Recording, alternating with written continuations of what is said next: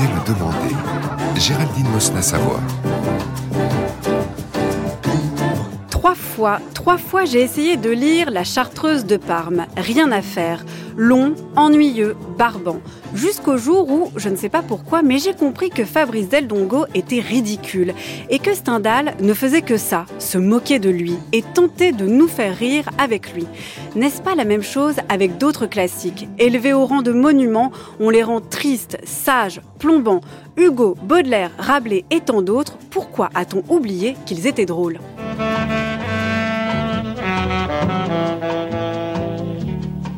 Rire et belles lettres. Voilà deux termes qui n'ont pas toujours fait bon ménage. Certains travaux viennent pourtant de mettre en évidence l'existence d'une forme d'humour particulière dans la littérature la plus classique, voire la plus austère. Mesdames et messieurs, bonsoir. Euh, Ce soir, sur le plateau d'entre guillemets, une très belle brochette d'écrivains. À commencer par Ginette Marchandise pour Aristote ou L'émergence du rire. Un très beau livre, rare, euh, dérangeant et pas si drôle que ça. Bonsoir. Le physique de Ginette n'est pas sans rappeler Aristote. Daniel Goussine. Euh, Goussin. Goussins, pardon. Professeur Daniel Goussins pour un travail admirable sur le rire dans l'œuvre tardive de Spinoza. Une une chose magnifique. Bonsoir Daniel. Et puis, Bonsoir. Je suis au CNRS. exact, et bonjour, professeur au CNRS. Et en face de moi, Jean Manhattan, qu'on ne présente plus, bien sûr. Daniel Goussins. Spinoza. Hmm. Rire fou, fou rire, on sait plus très bien. Mais non, exactement, on ne sait plus très bien et j'espère que grâce à mon livre, on saura un petit peu mieux.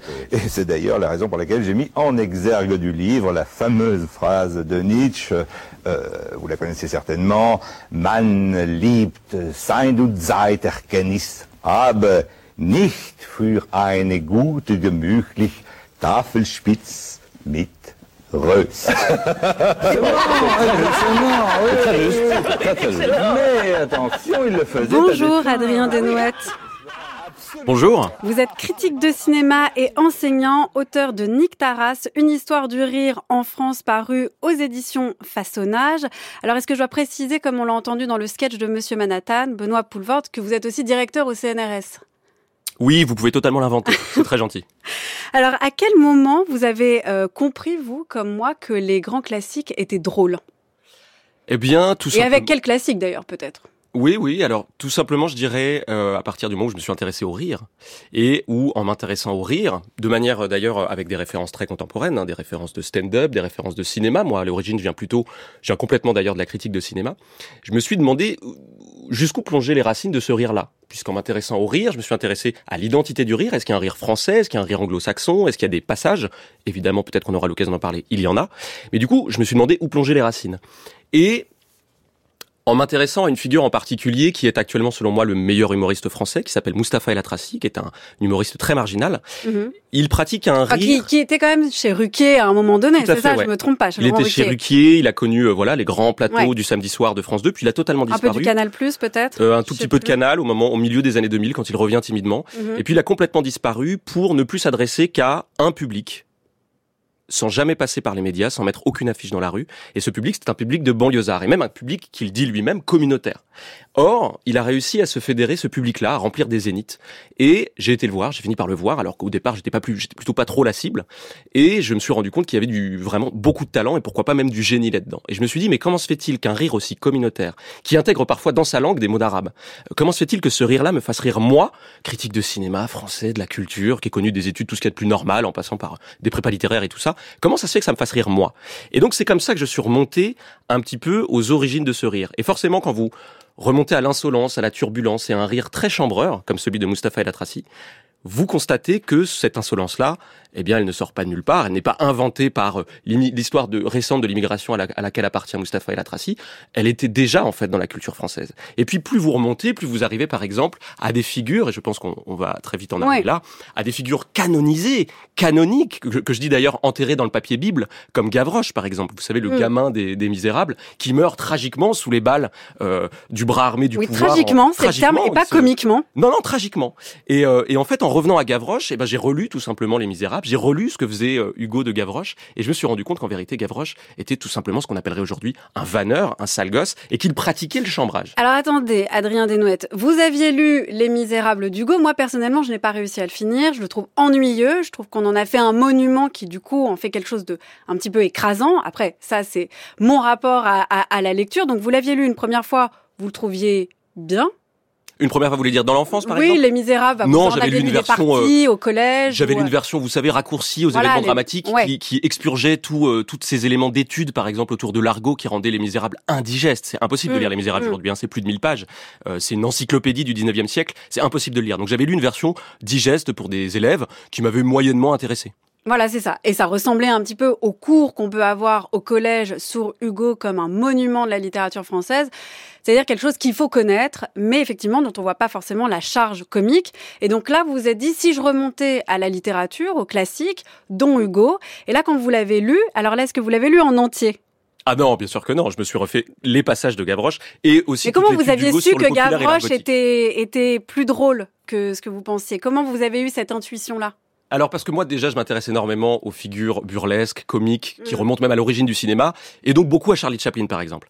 Et en m'intéressant à Charlie Chaplin, je m'intéresse aux origines même cinématographiques de Charlie Chaplin, et on se rend compte qu'un des tout premiers personnages du cinéma, il s'appelle Gavroche. C'est un personnage, un peu une espèce d'ébauche, un brouillon de Charlie Chaplin. Et je me suis dit tiens c'est marrant, Gavroche, mais retournons, enfin je me suis intéressé comme ça. Euh, par euh, esprit de déduction, retournons à ce qu'était Gavroche en fait. Allons revoir le, la scène euh, de la mort, traitée sous, toujours sous l'angle tragique euh, de ce monument qu'est Les Misérables. Et finalement, en y retournant, je me suis rendu compte qu'en fait, Hugo, et c'est tout le paradoxe d'ailleurs d'Hugo, vous le signaliez tout à l'heure, moi je me reconnais totalement dans votre ressenti, et même encore aujourd'hui, sur, mm. sur Hugo, sur Hugo, je considère le grand paradoxe, c'est que Hugo est en fait une espèce de conscience morale de tout le 19e siècle. Mm. Il naît au début en 1802, il meurt en 1885, il a tout traversé, il a tout connu quasiment tous les régimes, et il écrit de manière très sérieuse. Hugo, c'est quelqu'un qui croit en la transcendance, c'est une écriture chrétienne, c'est une écriture non pas pontifiante, mais qui n'incorpore pas le comique ou l'humour que certains manifesteront mm. après, peut-être euh, dont on parlera. Mais quand même, Hugo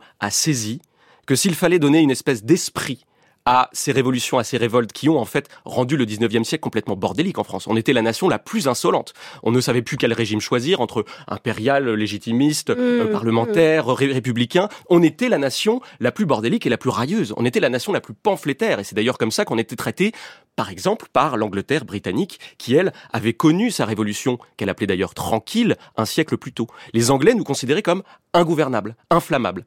Et Hugo a bien saisi qu'en fait, s'il fallait donner, s'il fallait incarner cet esprit-là du 19e siècle dans un personnage, ce serait un personnage de vanneur. Et donc ce serait cette espèce de personnage euh, euh, qui ne reconnaît pas l'autorité, euh, des pouvoirs en place qui est incarné par Gavroche. Alors on va écouter Hugo, mais avant juste un mot, Adrien Desnouettes.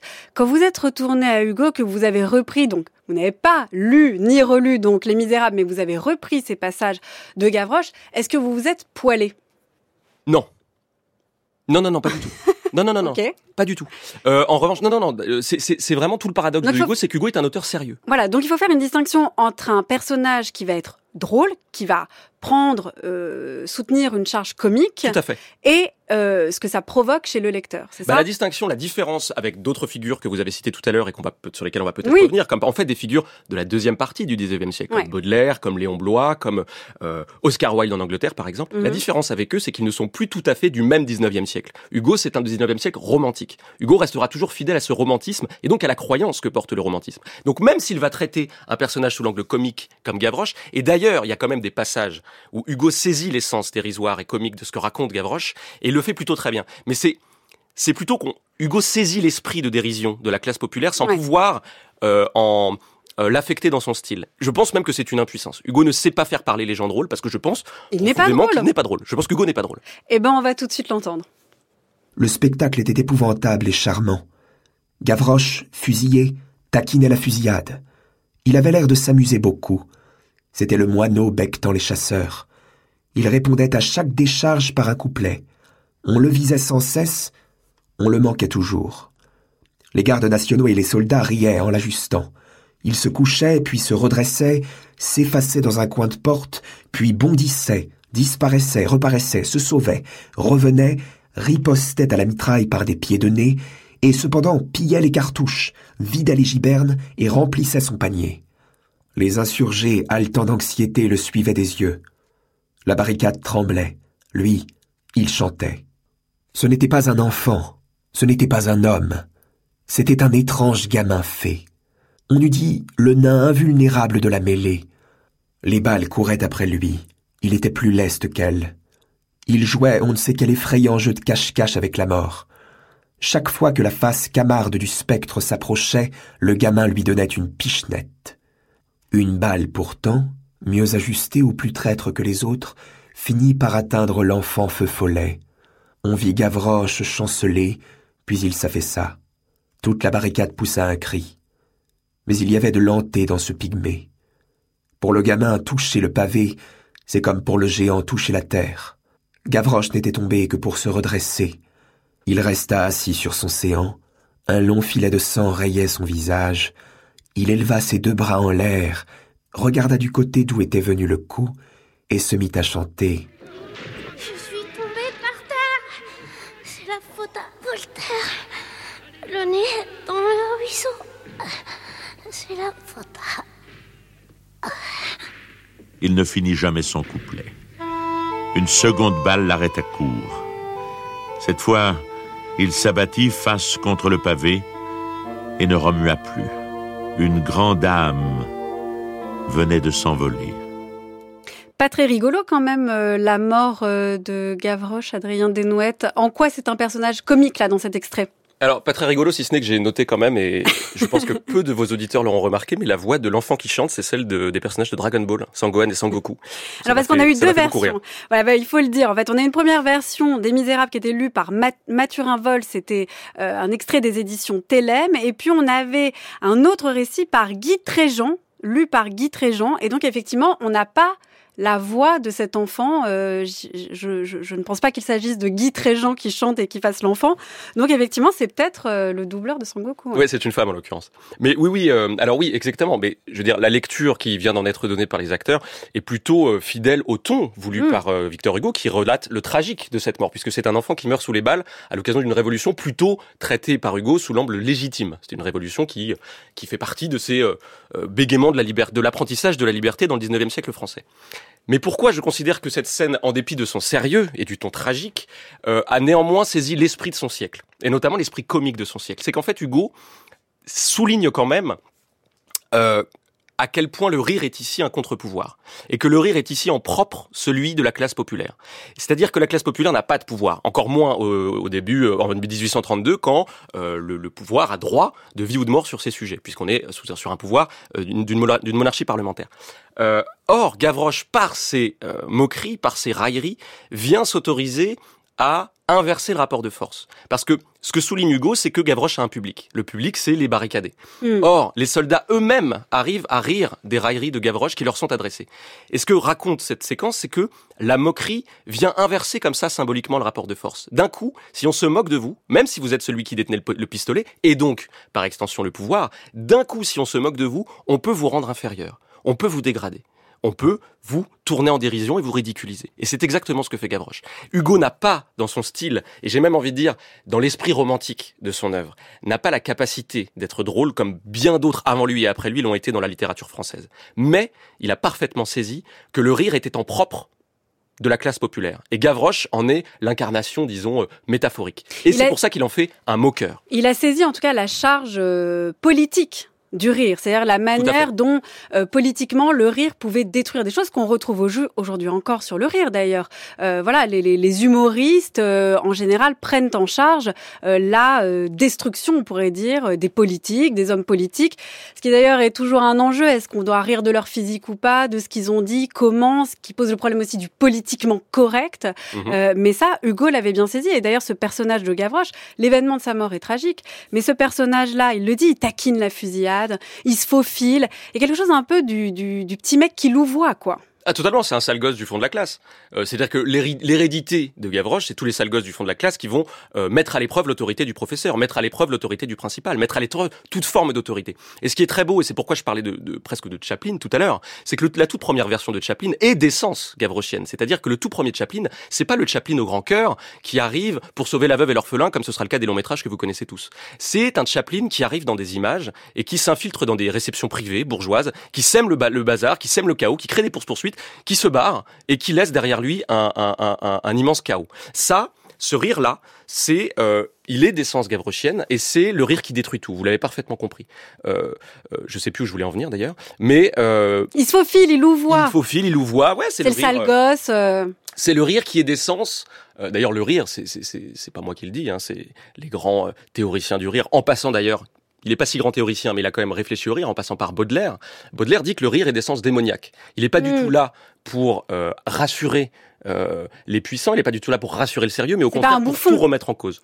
Dans ce, de ce point de vue-là, c'est pas un bouffon, c'est pas le bouffon du roi. On est à Si. l'opposé là. Ah si si si si si. Le, le rôle du bouffon du roi était un rôle de moquerie autorisée, institutionnalisée, qui permettait justement de libérer certaines tensions, libérer certaines toxines dans des euh, euh, des moments de l'histoire où la concentration du pouvoir pouvait être euh, euh, occasionner des tensions. Le rire a toujours été quelque chose d'extrêmement craint par le pouvoir. Plus le pouvoir est tyrannique, plus l'autorité essaie de s'affirmer, plus le rire est son contre-pouvoir. Et le 19e siècle n'a été que ça en fait. C'est un siècle extrêmement pamphlétaire où naissent d'ailleurs où, où- où- où apparaissent en France des genres comme l'opéra bouffe, des genres comme la caricature, Daumier, tout ça, euh, qui bourgeonnent pour euh, défendre, disons, euh, ou plutôt mettre en pratique ce qui avait été théorisé dans le siècle précédent, le siècle des Lumières, qui a d'ailleurs donné lieu à la Révolution française.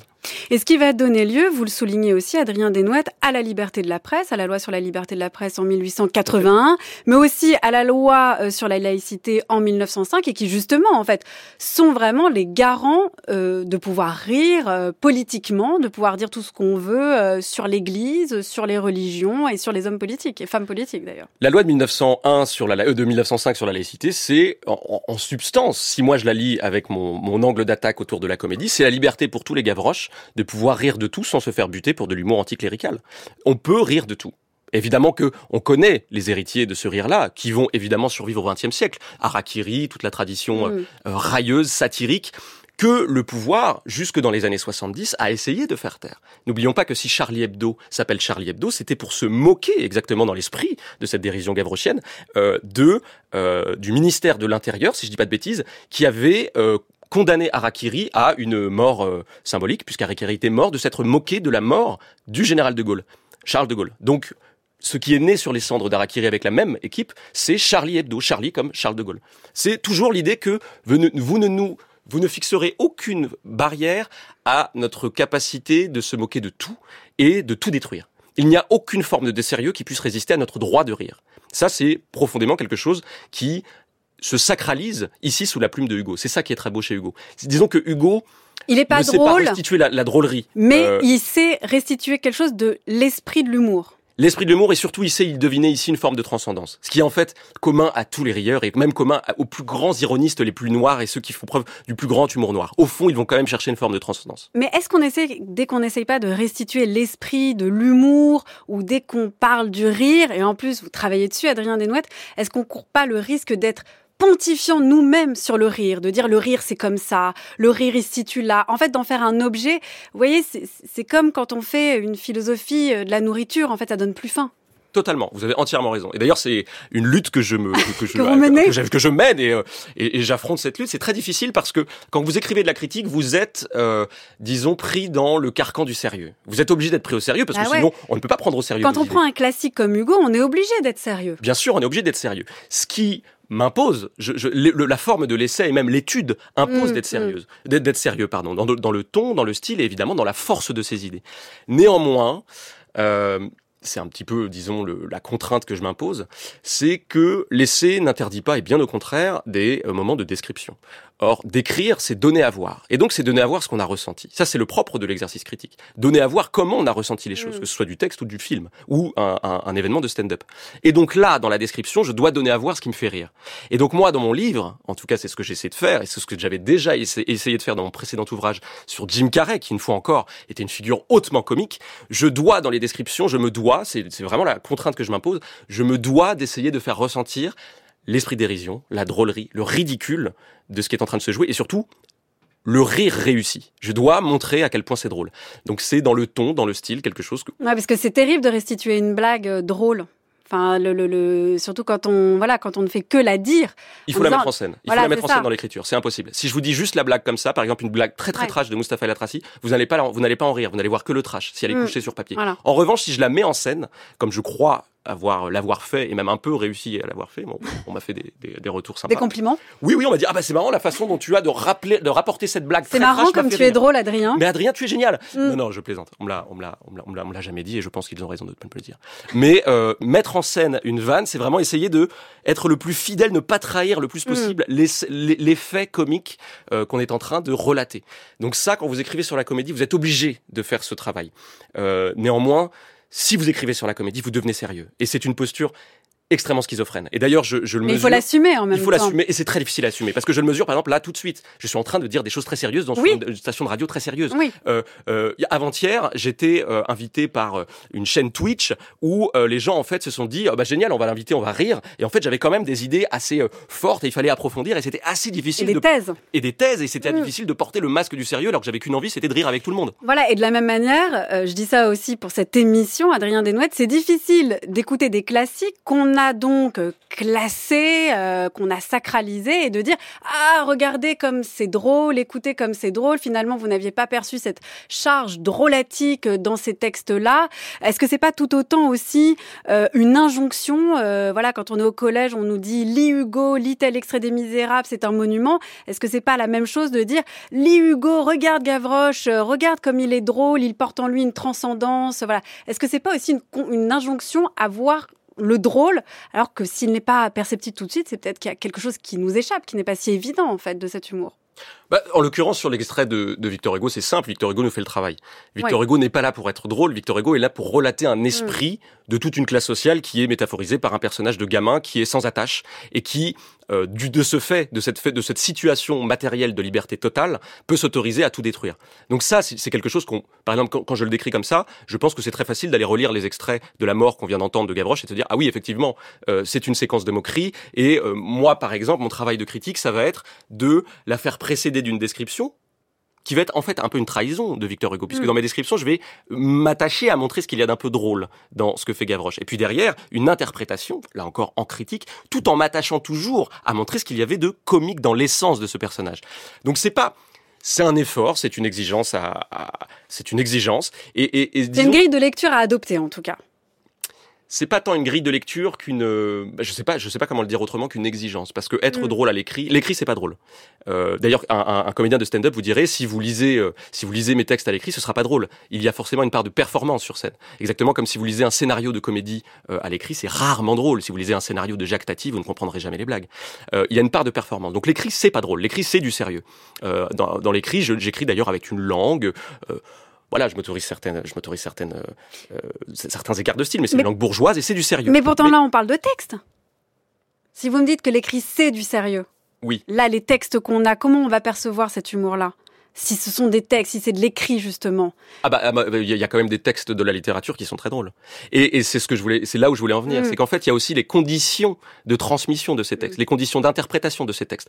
Dès lors que ces textes deviennent de l'art consacré, dès lors qu'on considère que Baudelaire, Flaubert, euh, bon, j'allais dire Léon Blois, mais non, on l'étudie pas à l'école. Balzac. Euh, Balzac, merci, très bon exemple. Balzac, contemporain de, Ouais. Victor Hugo et qui est beaucoup plus drôle que Victor Hugo. Mhm. Euh, dès lors qu'on considère que ces références-là sont des références sérieuses, on va les traiter sous l'angle sérieux. Tout simplement parce que l'école est là, d'abord, pour nous, pour apprendre à des enfants à euh, un savoir commun et puis surtout à se discipliner pour vivre en société. L'école est une espèce de, de- de laboratoire, une éprouvette de la vie en société. Et donc il faut apprendre à être sérieux. Donc comment vous voulez euh, déjà que c'est très difficile de transmettre la drôlerie d'un texte, comment vous voulez en plus euh, faire en sorte que les comiques soient perçus dans une classe où l'intérêt c'est de se tenir, euh, d'être discipliné et de se tenir droit? Comment vous voulez vraiment faire sentir la drôlerie euh, d'un texte euh, à des élèves? C'est très difficile.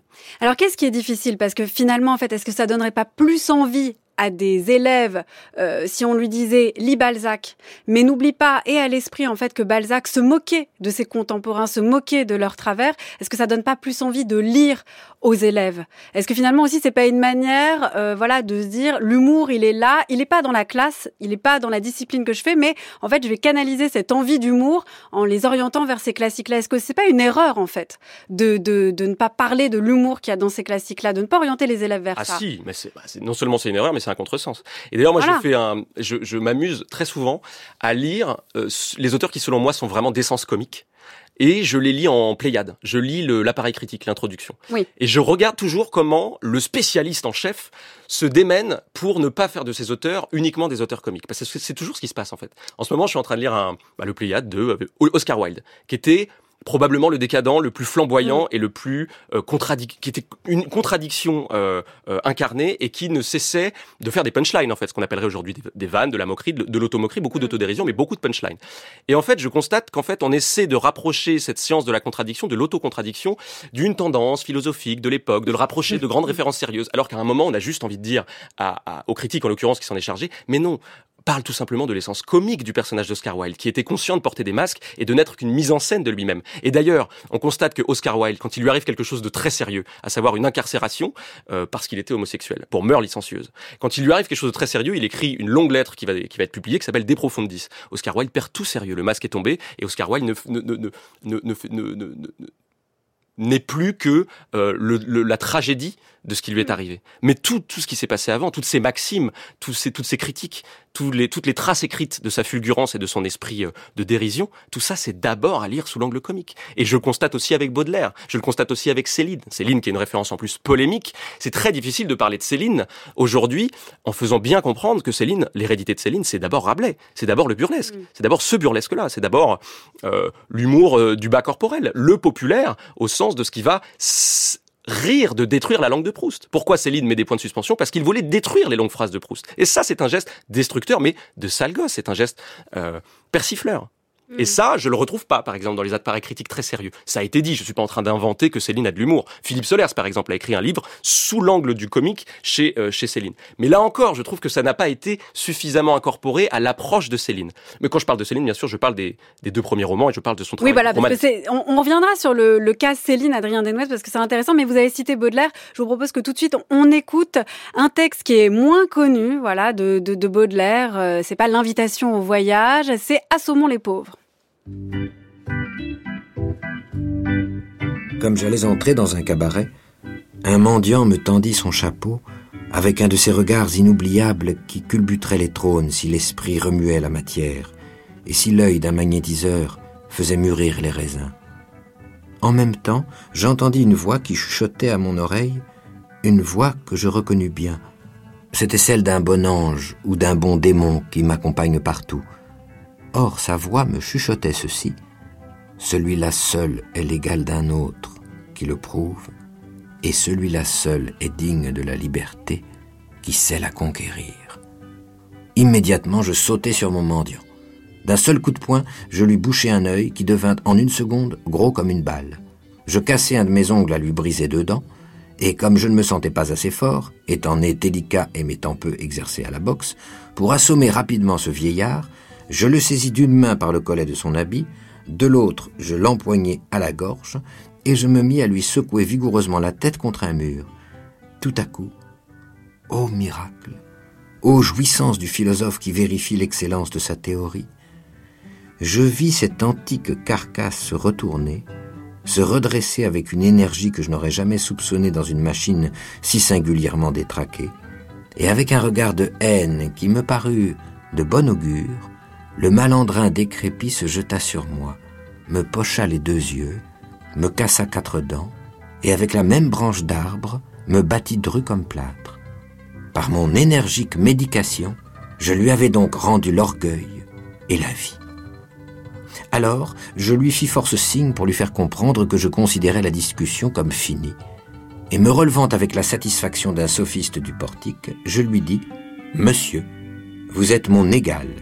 Veuillez me faire l'honneur de partager avec moi ma bourse. Et souvenez-vous, si vous êtes réellement philanthrope, qu'il faut appliquer à tous vos confrères, quand ils vous demanderont l'aumône, la théorie que j'ai eu la douleur d'essayer sur votre dos. Il m'a bien juré qu'il avait compris ma théorie et qu'il obéirait à mes conseils.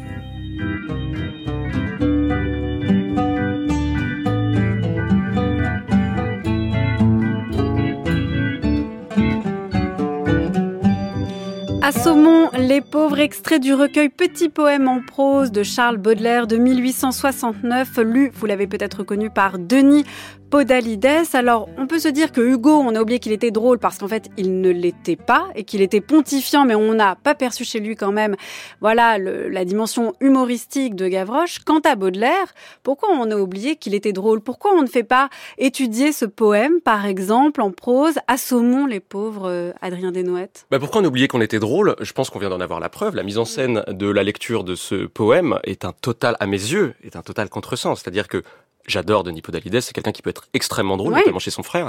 Euh, mais Denis Podalides est un acteur de la comédie française, donc d'une grande institution. Il est vraiment au cœur du cœur du patrimoine français et de comment on doit présenter les, mettre en valeur les richesses du patrimoine.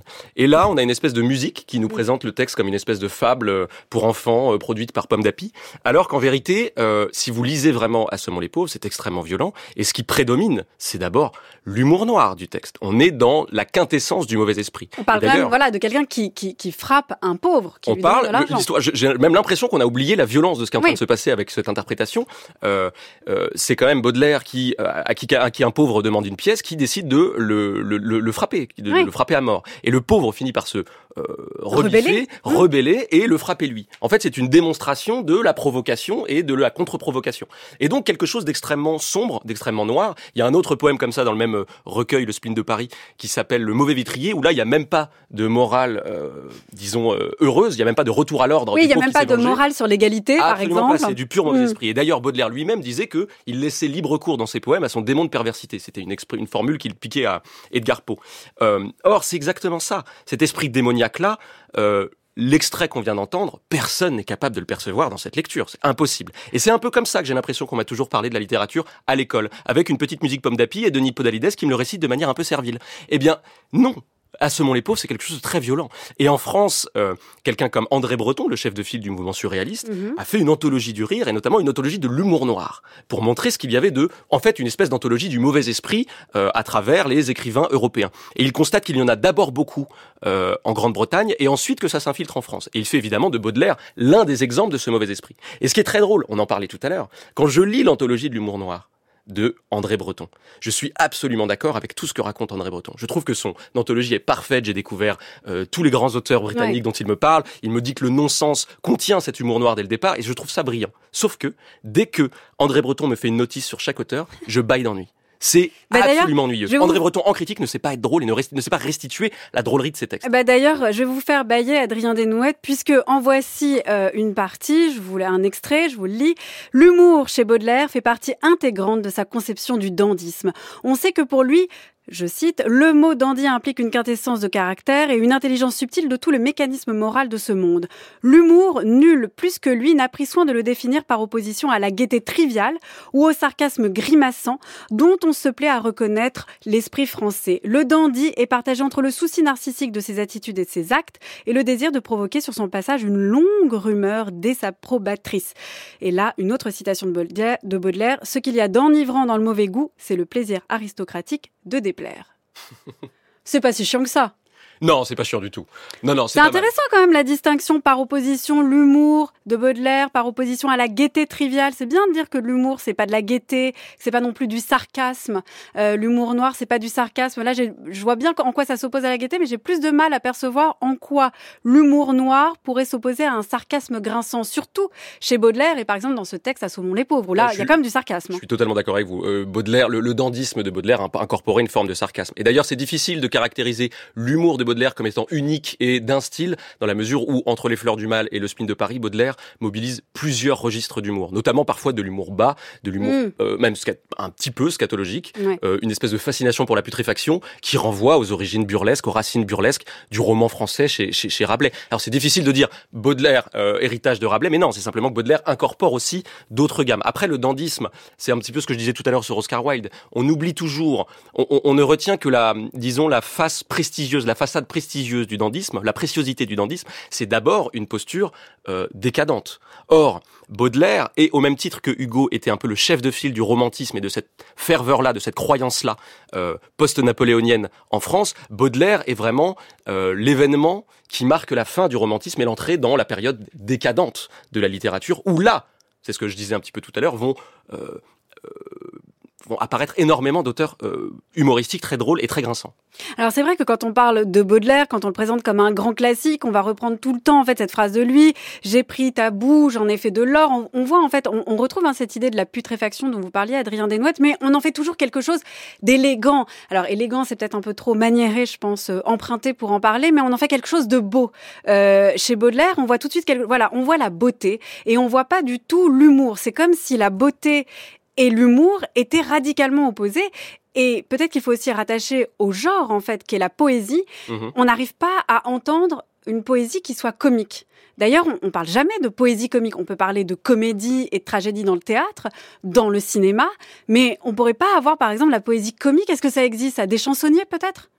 Alors, on a tendance à un peu dire, différent. on a tendance à dire que la poésie euh, disparaît dès lors qu'on on, on qualifie de poétique un peu tout et n'importe quoi. Mm. Euh, la poésie en tant que genre, disons que Baudelaire y a incorporé du trivial. Après tout, n'oublions pas que le très très très beau titre de son principal recueil le plus connu, Les Fleurs du Mal. Les Fleurs du Mal, c'est aussi quelque chose dont le champ lexical pourrait aller autour de la putréfaction, de la laideur, et tirer par la, la, la force transcendante du poète quelque chose de beau, une forme de beauté insoupçonnée là-dedans. Après, la forme de la poésie, je vous, je vous, je vous rejoins plutôt, je dirais qu'il y a des formes qui, qui, qui, qui contiennent leur propre morale et leur propre élégance. C'est Mm. très difficile euh, pour certains auteurs, et même j'aurais du mal à recenser dans des formes comme la poésie, euh, dans des formes, pourquoi pas même comme le roman de la deuxième partie du XXe siècle, euh, des événements comiques. Y a- y a- c'est un peu comme si des formes étaient venues euh, moraliser ou étaient venues euh, calmer les ardeurs ricaneuses d'auteurs qui par ailleurs l'étaient. Je vais vous donner un exemple. Euh, bah justement, je, je citais Oscar Wilde tout à l'heure. Mm. On pourrait citer moi par exemple, je, je m'intéresse pas mal aux, aux, aux- grandes plumes américaines particulièrement cinglantes du XXe siècle comme Dorothy Parker qui avait brillé dans les années 30. Alors il faut peut-être présenter, je pense, Dorothy Parker. Ouais, Dorothy Parker, c'était une journaliste des années 30, euh, new-yorkaise, qui appartenait au cercle littéraire, c'était la seule femme parmi les hommes, et qui était réputée pour être la plume la plus cinglante de la scène littéraire, et même polémiste, euh, du journalisme euh, américain. Or, Dorothy Parker était hilarante dès lors qu'elle était journaliste, mais dès qu'elle se mettait à écrire de Ah. la littérature, dès qu'elle se mettait à écrire de la nouvelle, je crois qu'elle a écrit très peu de romans, mais de la nouvelle, disparaissait cette espèce de... Genre noble. Voilà, qui abolit noblesse, tout sens de l'humour. La noblesse anesthésiée les euh, élans comiques. euh, par ailleurs, je pense de toute sa personne, de toute sa personnalité. C'est un peu pareil dans la poésie. C'est là que Baudelaire est et je veux dire, c'est- c'est- il y a des références qu'il faut sacraliser, il faut consacrer, il faut continuer de les consacrer, Oui. il faut les aimer et les adorer, les redécouvrir. Baudelaire est probablement le dernier des plus grands poètes, parce que Baudelaire a su, même dans les formes versifiées, euh, me faire sourire et me faire rire.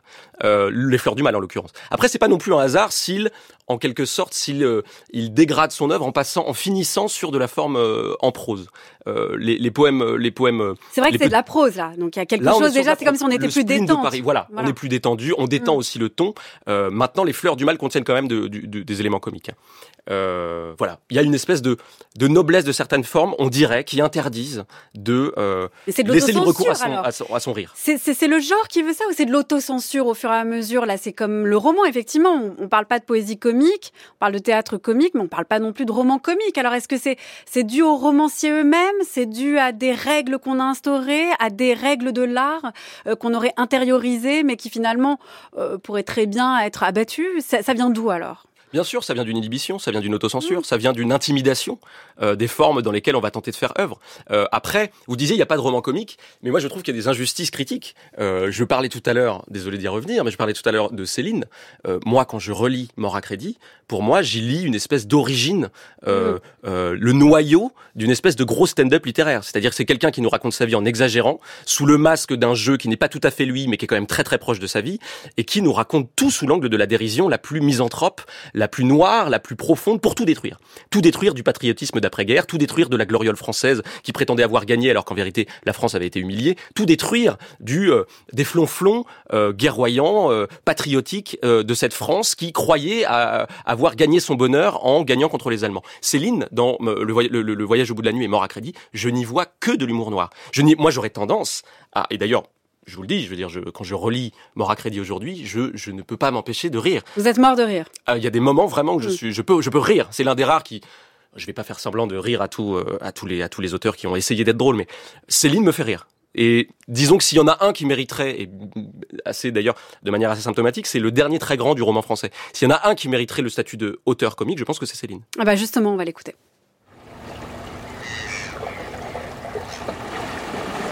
On est parti au lever du jour, à peine le temps d'un café crème. Le pécule à grand-mère, ça y est, on l'avait à moitié flambé. Sur le bateau, on est arrivé en avance. On était bien aux plus petites places, juste sur l'étrave. On voyait tout l'horizon admirablement. Je devais signaler, moi le premier, la côte étrangère.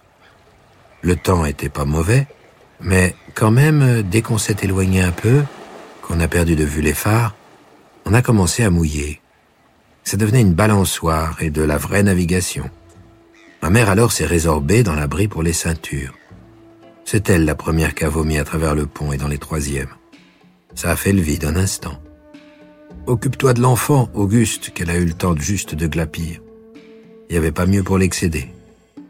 D'autres personnes alors s'y sont mises à faire des efforts inouïs, par-dessus bord et bastingage. Dans le balancier, contre le mouvement, on dégueulait sans manière, au petit bonheur. Il n'y avait qu'un seul cabinet au coin de la coursive. Il était déjà rempli par quatre vomitiques affalés, coincés à bras-le-camp.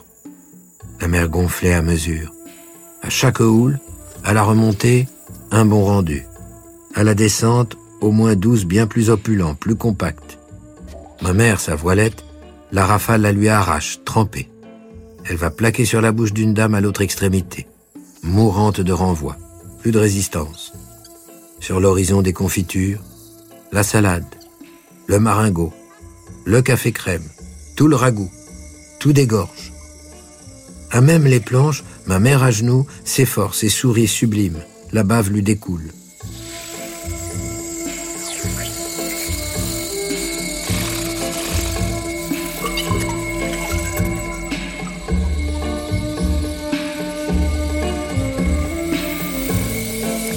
Alors cette fois-ci, Mort à crédit de Céline de 1936, lu par Denis Podalides. Alors est-ce que son interprétation vous convient maintenant, Adrien Desnouettes, sur l'humour de Céline?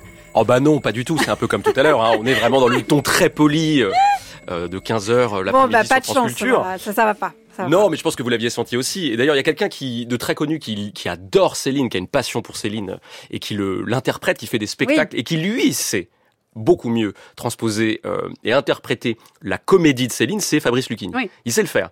Fabrice Lucchini, en fait, le- la comédie, c'est très souvent une performance. C'est une performance d'énergie. C'est trouver à quel moment le bon mot peut claquer, peut déclencher le rire, surprendre. Et donc interpréter dans le sens de l'effet voulu par l'auteur. Et chez Céline, vous constatez qu'en fait, tout est écrit comme ce qu'on appellerait aujourd'hui une espèce de suite de punchline. C'est-à-dire une suite de fulgurances qui font exprès de déstructurer la phrase en vue de produire un effet comique. Mais est-ce que de fait, de toute façon, le dispositif qu'on a dans cette émission ne mine pas cet effet comique parce que chez Céline, il y a aussi de la lecture, c'est-à-dire que c'est vraiment aussi ça vient de l'accumulation.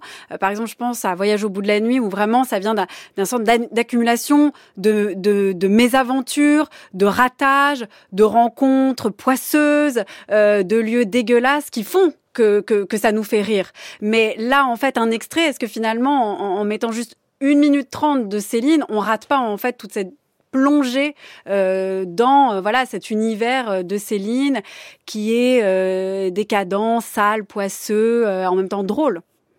Euh, non, je pense pas. Je pense qu'en une, une minute trente d'un extrait euh, comme La Traversée que je vous avais suggéré, Mm. en l'occurrence celui-ci, on peut totalement euh, Donc, rendre compte. ouais, donc on peut totalement rendre compte de le, le moment, de, le festival euh, de scatologie burlesque de ce, de ce passage-là, où en fait il raconte. En fait, c'est le moment, c'est vraiment le le l'acmé du Mm. moment où la dignité paternelle, l'honorable, le, le- ce que son père pouvait avoir d'encore honorable, va complètement voler en éclats parce que son père va être le premier à être pris d'une espèce de furie euh, euh, de vomi. Tout le monde va vomir sur le bateau, tout le monde va même, va- enfin bref, se répandre des deux côtés. Euh, son père va se faire casser la gueule sous l'œil de, de son fils. Lui-même va se faire casser la gueule. Son père ne pourra pas le sauver. C'est vraiment la destruction, mais littérale, de tout le euh, le paternalisme, la fierté, le le- le- l'idéal familialiste des années, euh, disons, Mm. euh, même j'ai presque envie de dire du travail famille patrie de Pétain qu'on a fait semblant d'avoir abandonné, alors que Céline a bien compris que la France était toujours aussi réactionnaire et toujours aussi conservatrice. C'est tout cette espèce de sérieux en fait, tout le sérieux des autres que Céline va détruire dans une une pièce macabre, sinistre, excrémentielle qu'est cette traversée. Et si on le décrit comme ça, si on le dit comme ça, si on le dit avec l'énergie en insistant sur les mots comme voilà, vomi, excréments, scatologie, humour bas corporel, on peut faire sentir ce que cette, euh, ce que cette scène-là a de profondément comique. Mais c'est vous qui aurez dû lire euh, ces textes-là, en fait, Adrien Desnotes. On aurait dû vous enregistrer avant l'émission euh, pour entendre, voilà, c'est le fait d'appuyer sur excréments, sur euh, Bah, vomi. Je l'avais proposé, mais j'ai demandé à être payé et j'ai plus de réponse de la part de ah sans ouais, le demander. ça c'est normal. Vous êtes radin ça en fait. c'est normal. Et- Exactement, on est radin, c'est pas nous, c'est Radio France. Je hein. plaisante, hein. Euh, en tout cas, sur euh, Céline, il y a un autre problème par rapport quand même à Hugo ou à Baudelaire, et il faut le dire, c'est qu'en fait, on, on- on peut peut-être lire, euh, on peut peut-être rire en lisant Céline, mais on rit parfois aussi de honte, parce qu'en fait, on sait aussi qu'il a écrit, qu'il a eu des écrits antisémites, qu'il a été antisémite. Est-ce qu'on arrive à assumer euh, cette idée-là de sa drôlerie, de sa drôlerie, quand on sait, voilà, qu'il y a- eu ça aussi? On n'en rit pas parce qu'en fait, on a honte, on est gêné. Bah, je dirais que ça, c'est vraiment une question de morale personnelle. C'est une question de limite individuelle. Mm. Euh, dès lors que vous acceptez de lire Céline, euh, quand bien même vous auriez des réticences, dès lors que vous acceptez d'entrer dans euh, l'univers romanesque, hein, j'insiste bien, de Céline, et non pas l'univers pamphlétaire, quand vous entrez dans l'univers romanesque de Céline, dès lors que vous enfoncez la porte et que vous avez une sensibilité, vous saisissez forcément certaines, euh, certains passages, le comique de certains passages. C'est ce que je, je disais tout à l'heure. euh, non, pardon, je le disais hors antenne. On se le disait en antenne. Quand j'avais lu à 20 ans Céline, j'avais pas perçu à quel point Mm. l'œuvre de Céline était comique, mais ça m'avait quand même fait rire aux entournures. Là, euh, enfin par moment, là vraiment le, le relire passé 30 ans, relire Mort à crédit, j'ai l'impression de euh, voir l'origine de Lenny Bruce, quoi, le, le grand modernisateur du stand-up qui était lui pour le coup particulièrement provocateur et noir dans son humour. J'ai l'impression de voir l'origine de Portnoy et son complexe de Philippe Ross, vous savez le Mm. tout premier roman qui d'ailleurs s'inspire de Lenny Bruce et où j'ai l'impression de, remonter une espèce d'hérédité euh, extrêmement sombre, extrêmement noire, où tout serait inspiré, comme disait Céline, par la mort. Cette grande inspiratrice, la, grande inspira le, grand, la grande inspiratrice du, rire, du comique, c'est d'abord la mort. Et c'est ce qu'il disait. hein.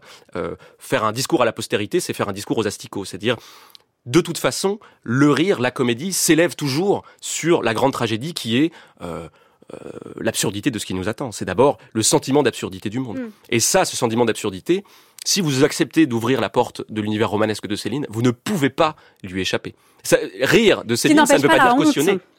Ce qui n'empêche pas la honte, c'est-à-dire que pour avoir lu, euh, voilà, Céline, à chaque fois que je riais, j'étais gênée. Je me demandais, est-ce que j'ai vraiment envie de rire avec lui? Bah, disons que vous pourriez être gêné. Grâce si à vous lui. Vous pourriez être gêné si vous lisiez les pamphlets de Céline, vous savez, les pamphlets vraiment ouvertement antisémites, et qui, euh, et que ces pamphlets vous faisaient rire. Euh, Hmm. Ce qui, par ailleurs, peut être le cas. La langue de Céline dans les pamphlets est extrêmement incisive. Et d'ailleurs, Céline ne cherche qu'à faire œuvre de comique dans ses pamphlets. Ce qui ne veut pas dire que ça le pardonne.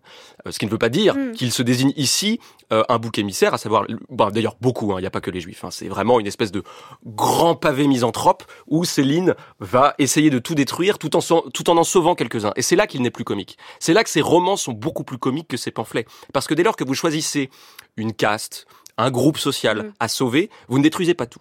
Vous n'êtes pas dans un geste euh, absolu comme celui de Gavroche qui consiste en fait à se moquer de toutes les manifestations de l'ordre moral et social. Là, Céline est partisan dans les pamphlets. Il ne l'est pas du tout dans ses romans. Si vous relisez Mort à crédit, tout le monde est moqué, y compris l'antisémite qui était son père. Le seul, la seule, euh, le- la seule présence d'anti- d'antisémitisme dans Mort à crédit, par exemple, un des deux romans écrits avant la deuxième guerre, euh, c'est euh, quand son père voilà, un peu comme le capitaine Haddock, vous savez, dans les Tintins, euh, s'en prend à tout le monde, voilà, une grande crise de colère verbale, une espèce de diarrhée verbale comme ça, et les Juifs en prennent un coup. Or, immédiatement, dans le roman, le narrateur, donc qui est un peu l'alter ego de Céline, se moque de cette tendance à détester tout le monde, à mettre tout le monde dans le même sac. Là, on est vraiment dans un geste qui détruit tout. Exactement comme dans le- la scène qu'on vient d'entendre. On détruit y compris ce père qui est antisémite. Vous pouvez vraiment lire les romans de Céline euh, j'ai presque envie de dire l'esprit, euh, la conscience euh, tranquille. Euh, les Mm. romans de Céline ne sont pas euh, antisémites. Alors j'aimerais euh, qu'on écoute euh, maintenant Adrien Desnouettes un texte de Rabelais pour justement bah, quand même retrouver un peu de cet esprit en fait qui traverse tous les textes dont on a parlé hein, parce qu'on a parlé quand même du vomi de Céline, de la putéfaction de, de Baudelaire. Bon, Gavroche est un petit peu plus propre mais il s'agit quand même de, de sa mort. On va revenir donc à Rabelais et à cet humour, on va dire, oui, du bas corporel comme vous le disiez si bien Adrien Desnouettes. Il n'est, dit Gargantua, point besoin torche et cul, sinon qu'il y ait ordure. Ordure n'y peut être, si on n'a pas chié. Donc, nous faut chier d'avant que le cul torché. Je me torchai après, dit Gargantua, d'un couvre-chef, d'un oreiller, d'une pantoufle, d'une gibecière, d'un panier, mais oh, le mal plaisant torche-cul, puis d'un chapeau, et notez que des chapeaux, les uns sont ras, les autres à poil, les autres veloutés, les autres taffetassés, les autres satinisés. Le meilleur de tous est celui de poil, car il fait très bonne abstertion de la matière fécale. Puis me torcher d'une poule, d'un coq, d'un poulet, de la peau d'un veau, d'un lièvre, d'un pigeon, d'un cormoran, d'un sac d'avocat, d'une barbute, d'une coiffe, d'un leurre. Mais, concluant, je dis et maintiens qu'il n'y a tel torche-cul que d'un oison bien duveté, pourvu qu'on lui tienne la tête entre les jambes. Et m'en croyez sur mon honneur, car vous sentez au trou du cul une volupté mirifique, tant par la douceur, dit celui duvet, que par la chaleur tempérée de l'oison, laquelle facilement est communiquée aux boyaux culiers et autres intestines, jusques à venir à la région du cœur et du cerveau.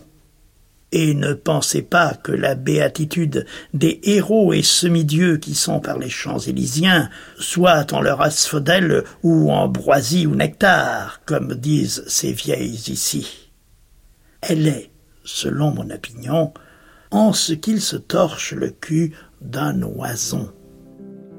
Donne-nous, Seigneur, le sens de l'humour.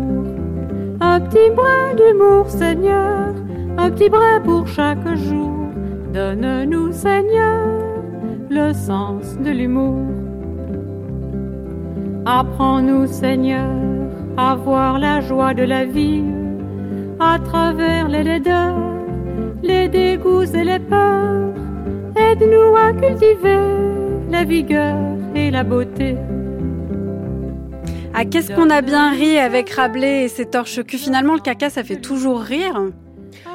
Bah, ça fait toujours rire, mais très étonnamment, on n'est plus aujourd'hui, et d'ailleurs depuis, je, dirais depuis le milieu du XXe siècle, on n'est plus les tenants de ce rire-là. Alors que, comme on vient de l'entendre, on l'a été. Je veux dire, le roman français, disons, on date grosso modo le premier grand modernisateur du roman français à cette date-là, Rabelais, euh, Gargantua, Pantagruel, c'était absolument scatophile et euh, interdit, licencieux, mis à l'index, et c'était burlesque. Or, le cinéma français, la France en règle générale, a un peu réprimé son rire depuis. Ce qui est d'autant plus paradoxal que c'est pour ça que je, je reviens au début En tout cas, du il 19e était là, siècle. on l'a oublié. On, On l'a oublié, dénié. mais je reviens au début du au, au- au 19e siècle où nous étions clairement la patrie du rire. Nous étions les plus drôles avant d'abandonner ce leadership au cours du 20e siècle, plutôt aux pays anglo-saxons et en particulier aux États-Unis d'Amérique, qui Mais les eux ont connu des périodes particulièrement burlesques. Mais les anglo-saxons étaient pas drôles déjà avant. Vous parliez d'Oscar Wilde, par exemple. C'est même époque que. Ah bah non, mais c'est décadent, ça c'est la fin du 19e. Hmm. Et si, si, bien sûr, euh, le non-sens, l'humour noir, les, les, les- les Britanniques le sont. Mais dans le 19e siècle, on a vraiment cette réputation de patrie ingouvernable, inflammable, insolence.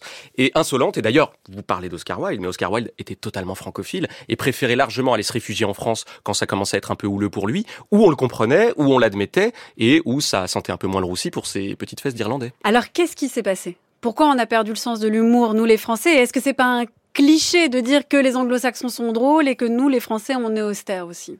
Alors, qu'est-ce qui s'est passé? C'est très difficile d'y répondre de manière péremptoire en donnant la clé de ce moment Vous où on devient un peu moins drôle. en plus. Ah oui, c'est un sujet en trois minutes. Mais c'est c'est difficile, disons. Le, le mieux qu'on peut faire, qu'on puisse faire, et c'est ce que j'essaie de faire, c'est d'émettre des hypothèses.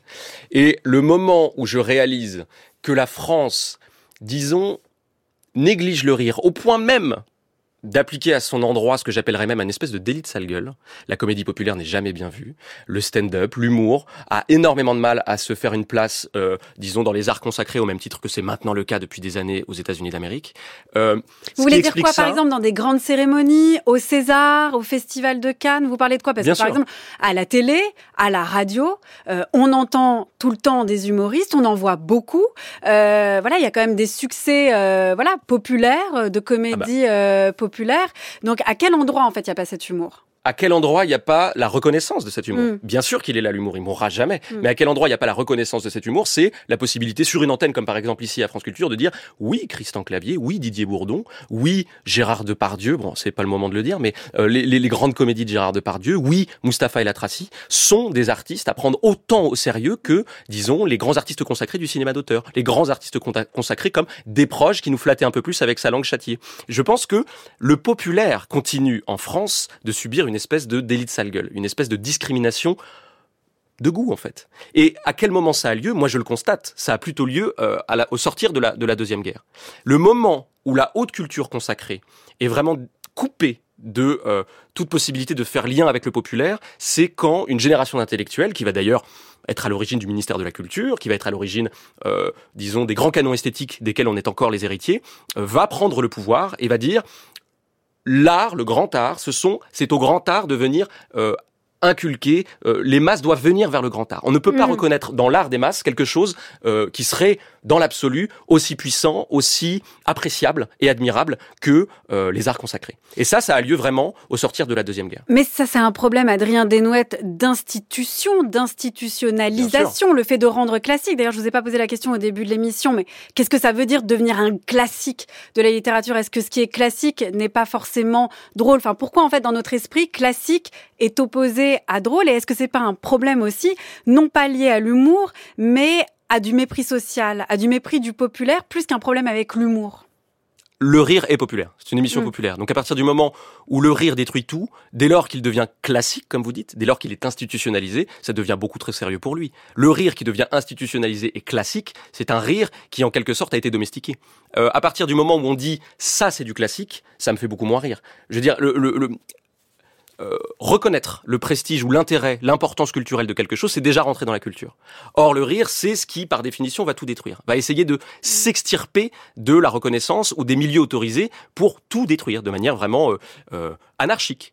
Euh, c'est pourquoi mon livre est déclenché par cette découverte d'un artiste d'humour, un humoriste qui décide de sortir en fait des médias, qui décide de sortir des milieux autorisés, mais même plus du tout d'accepter aucune interview. C'est, euh, je parle bien sûr, on, on en a parlé au début de l'émission, de Mustapha El Atrassi. C'est quelqu'un qui, à ce moment-là, m'intéresse parce qu'en fait, qu'est-ce qu'il décide de faire? Il décide de rester fidèle à la seule chose qui a du, de l'importance pour lui, le rire. Si je suis reconnu, si j'entre dans la culture, si l'on m'institutionnalise, je ne peux plus faire rire. Puisque du sérieux est venu euh, m'enrober. J'ai été pris, accueilli dans, euh, disons, les cérémonies, le, le cérémonial de la culture. Ça n'est plus possible. Le rire échappe, par définition, à toute forme de institutionnalisation. Alors après, ça ne veut pas dire qu'on peut pas reconnaître dans certaines comédies des classiques. Et c'est d'ailleurs très contradictoire ce que je suis en train de dire, parce que moi, euh, plume de la culture, dès lors que j'écris sur du rire, je le reconnais. Et donc, en quelque sorte, je l'institutionnalise. Oui. Quand j'invite Jim Carrey, comme il y a trois ans, à Arte, quand je l'invite à France Culture, où on m'invite pour en parler, bon, bah, je rends Jim Carrey un peu chiant. On peut plus le montrer de manière un peu, euh, euh, vous savez, euh, buissonnière à des élèves. Non, Ah, ça vu devient un classique. Ça devient un classique. Donc, bien sûr qu'il y a une forme de, de, de, de contradiction dans ce qu'on est en train de faire. Et il y a, une- il y a- il y a une presque un paradoxe. On ne peut pas. En fait, le rire sera toujours la création vivante dans laquelle le rire, auquel le, le- le rire appartient, euh, ne peut pas pactiser avec la culture. C'est impossible. Merci beaucoup Adrien Desnouettes. De vous, on peut lire Nick Taras, une histoire du rire en France, c'est aux éditions Façonnage, et aussi donc Jim Carrey, l'Amérique démasquée, aussi aux éditions Façonnage. Un grand merci à vous. Merci. Le rire est un souffle diabolique qui déforme les linéaments du visage et fait ressembler l'homme au singe. Mais le singe ne rit pas. Le rire et le propre de l'homme. Comme le péché.